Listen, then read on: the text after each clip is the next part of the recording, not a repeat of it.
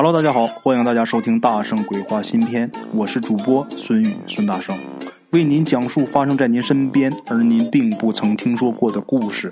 每天晚上，大圣鬼话与您不见不散。OK，各位老铁们啊，咱们今天这个故事要倒退到三十多年前，咱们要从那个时候开始讲起。故事呢，发生在我们辽宁省瓦房店市。我不知道大家有没有知道这个地方的啊？瓦房店，那个地方啊，有这么一个村子。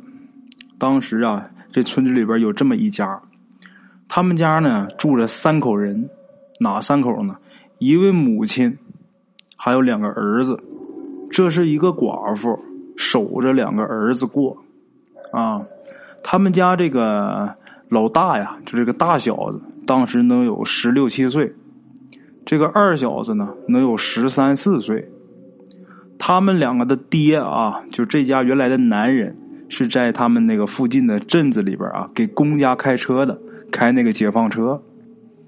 在这两个孩子啊，呃，老大在十三四岁的时候，老大十三四岁的时候，他们家这个男人呢出车祸就去世了。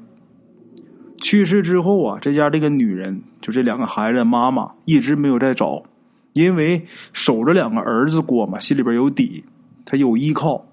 我就是难几年，我俩儿子长大了，那我还是一家之主。他女人她放心，这玩意儿就是这么回事啊。我不知道大家有没有注意，他要是带着一个女儿过的，一般他都会找；但是他要守着儿子过的，一般找的几率就稍微会小一点因为家里边有这么个小男人，是吧？长大以后能给他顶门立户，这女人心里有底啊，真是这么回事但是如果要是守着女儿过，带着女儿过的话，他大多数都会找，因为姑娘一长大了要嫁人，嫁到别人家去了，就剩自己孤孤寥寥的，是吧？孤孤单单的，自己一个人也难过。这家啊，这母亲呐有俩儿子，他就没再找，一直带着两个儿子这么过活啊。因为这个父亲去世的早，这个母亲呢又没有什么正式的工作。他家里边啊没有固定的生活来源，过得比较艰辛。大家能想象得到，这个寡妇带两个孩子的日子难呐，跟家里边有一爷们儿那差太多了。他不光是这个经济上困难，自己这个精神上他也困难。别人家都有男人给撑腰，自己没有，那什么感觉啊？由于家庭条件太不好了，当时他们家这个老大啊，这孩子他上学的学习成绩又相当好。在班里啊，还是个班长，这个大小子，但就是因为家里太穷了，这孩子又懂事儿，你知道吗？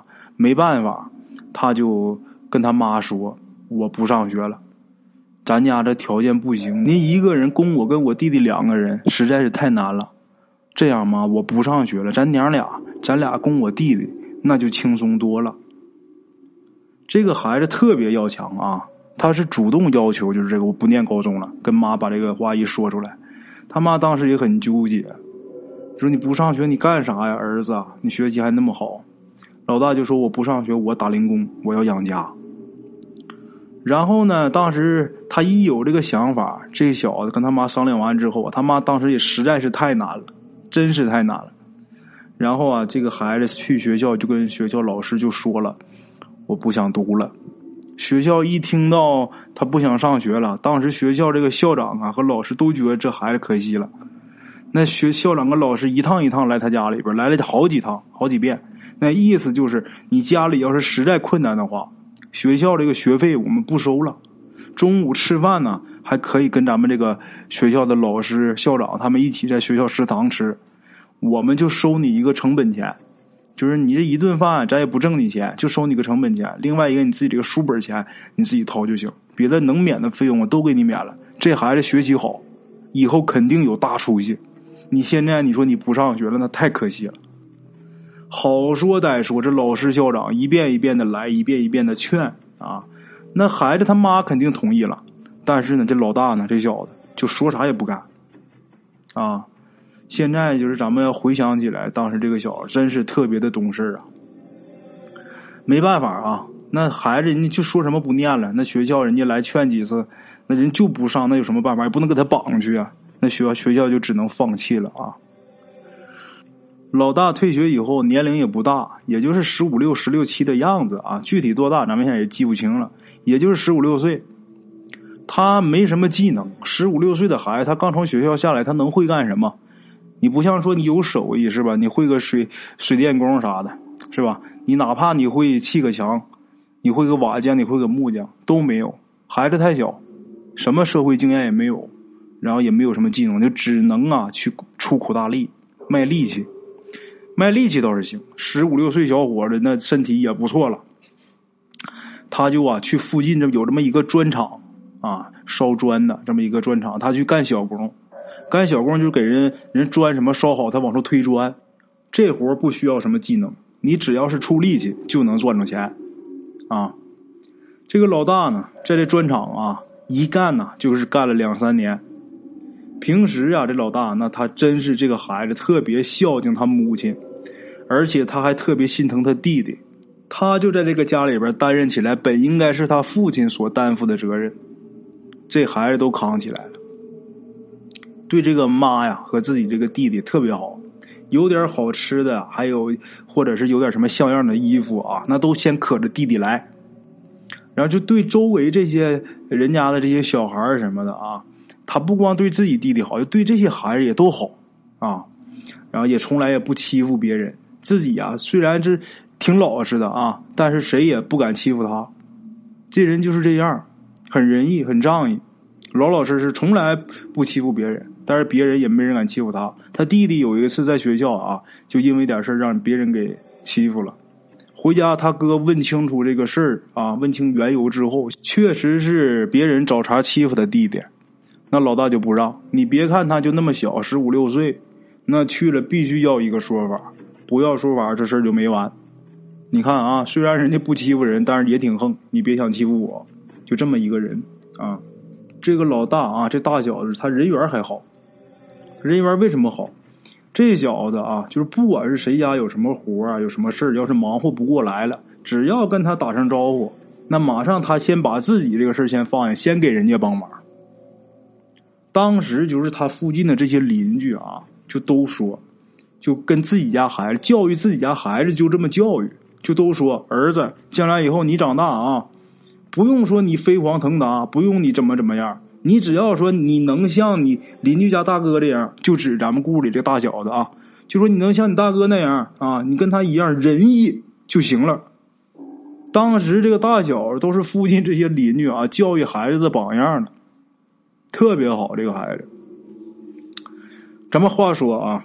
有这么一天中午，这个大哥呀上工回来，他干活啊是分上下午，上午干完活呢，中午回家吃饭，吃完饭呢稍微休息那么十分八分的，再从家里边走再去啊。有这么一天，这大哥中午回来啊，上午干完活，中午回到家，他妈就已经把饭给他做好，在那等着他呢。做的是什么呢？就基本上每天吃的都一样，玉米面饼子炖白菜。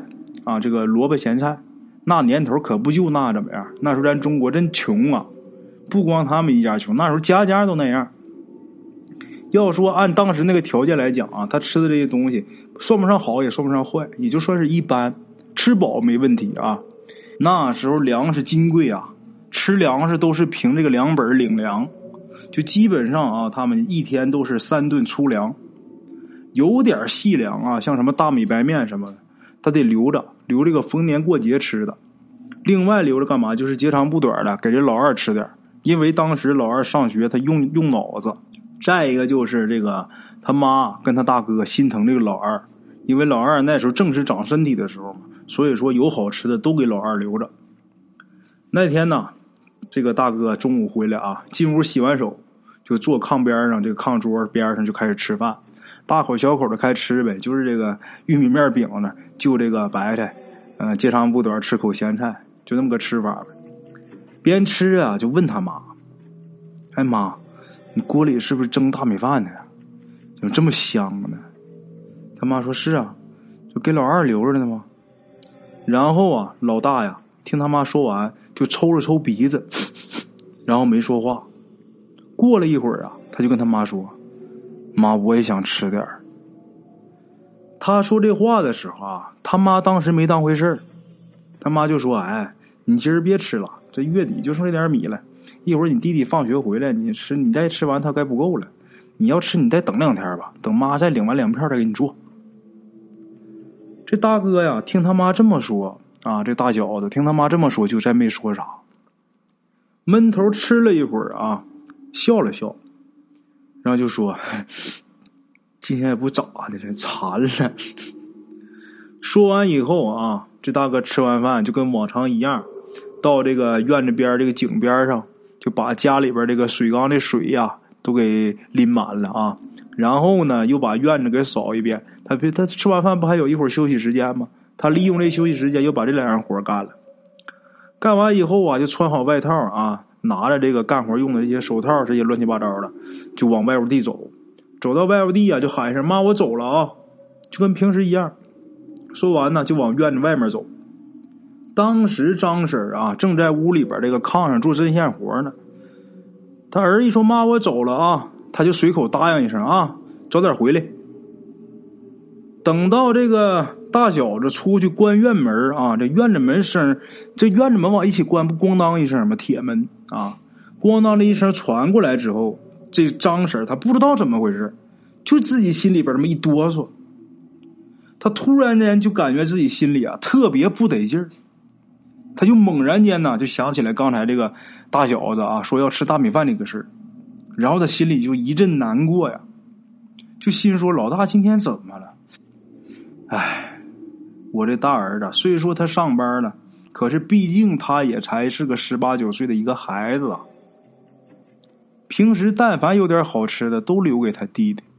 让他吃他都不吃，今天孩子干了一上午体力活了，回来就想吃口大米饭。我这当妈的怎么就能不让吃呢？他就越想啊，心里就越难受。然后呢，他就下地又追出去了。等他出了这个大门外的时候啊，他还能看见他孩子，但是都已经走了挺远了。走挺远，他再想追呀也追不上了，越走越远。他就从背后看着他这个大儿子这个身影啊。这孩子虽然说那年当时已经是十八九岁了，但是看着是那么瘦弱呀，跟平时什么不干那孩子比，他就显得很苍老。但是那只是个孩子，他妈一看他儿子这个背影啊，心里更难受。进屋之后这一下午啊，这张婶这心里头就是堵得慌，而且啊，就是毛毛躁躁，他静不下来，心这烦呐，就寻思。今天晚上我怎么的我也得给我儿子焖锅米饭吃，没米我就上隔壁去借去，我先借点等月初我领完粮我再还。自己正在家想着这个事儿呢，突然间听到外面传来一阵急促的脚步声。这时候啊，有一个人慌慌张张的就直接冲进了他们家，一看这就是有急事啊。张婶认识，一看谁呀？这也是跟自己儿子一起上工的，这人叫小孙，姓孙啊，叫孙铁。一看是小孙儿，还没等张婶吱声呢，这个孙铁就很急促的说：“婶儿啊，坏了！你家老大出砖的时候啊，让这砖垛给砸倒了，现在都没气儿了，你赶紧去吧。”这一句话一说出来之后，张婶就感觉自己呀，胸闷。就感觉自己心拧着劲儿的疼，晴天霹雳呀！啊，后面啊，咱就不讲了，大家也都能想象得到。咱们直接呀，简短截说。过了几年以后，到九八年左右啊，有人呐走亲戚的时候，就去这个张婶家。这个时候的张婶明显已经老了很多。就跟他的年龄啊，明显就不符啊。这个邻居啊，跟张婶唠嗑的时候，知道老二现在挺出息，考上一所很不错的大学，而且这个二小子对张婶也很孝顺，这也算是张婶的一个盼头啊。唠嗑的时候啊，这个来人，这来串门的人啊，也是一直在就是避免就是唠他们家大小的这个话题。因为不能揭人家短啊。他虽然很回避这个话题，可是临走的时候，张婶啊，他自己主动说，就问这个来串门的人：“你说我这当妈的心咋这么狠呢？孩子活那么大了，为了养家糊口，连学都不上了，去干劳力，一天福都没享着啊！要走了，临了就想吃口大米饭，我都没让他吃上啊！说完这句话之后啊，来串门的邻居啊，看着张婶那欲哭无泪的表情啊，自己也不知道说什么好了啊。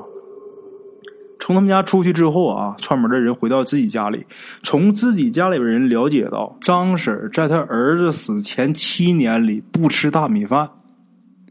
为什么不吃大米饭？不敢吃啊，一吃心疼啊。但是后来啊，这老太太又开始吃大米饭了，怎么回事呢？在他儿子死的第七年，那年的七月十五，那天老太太给他儿子烧完纸回来啊，回到家里边，本来他就没心思不想儿子，一到这个日子口更是想儿子，就没心思做饭。那时候老二在外边上学呢，他一想，哎，不吃就不吃了。自己回家烧完纸回家啊，那已经是黑天了。躺炕上之后啊，就想睡觉。觉是睡着了，睡到半夜的时候啊，他就不对，就感觉这个炕热。七月十五的时候，那是夏天嘛，是吧？他突然间感觉自己家炕热，那是有人烧火呀。老太太赶紧起来出去看，到这个外屋地一看的时候啊，这个厨房一看的时候，就看见他们家老大的背影啊，在院里边往外走。老太太一看呢，再一想，今天这个日子就知道儿子回来了。老太太就哭天抢地的往出追，到院里一把就搂空了，他儿就没了，就感觉他儿就变成一股气啊，就没了，就升上去了。这老太太呀，在院里哭了好一阵啊，大伙也都劝她啊，邻居都哭出来了，就来劝她，你肯定是想儿想的，你花眼了，就这么扶老老太太进屋。可走到外屋地的时候，那锅还冒着气呢。他们家那那口大锅呀，老太太伸手把锅盖一掀开啊，那锅里边一锅大米饭呐。张婶看着这锅大米饭，那心里更是难受，心想：我对不起你啊，老大呀！我儿都死七年了，他还知道惦记这个破家，惦记这个狠心的妈呀！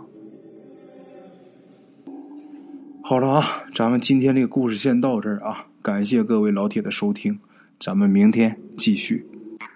OK，各位老铁们啊，咱们今天的故事呢先到这里，感谢各位好朋友的收听啊。我的投稿微信是幺八七九四四四二零一五，欢迎各位好朋友加我的微信，点赞、转发、评论。今天呢故事先到这儿，咱们明天同一时间不见不散。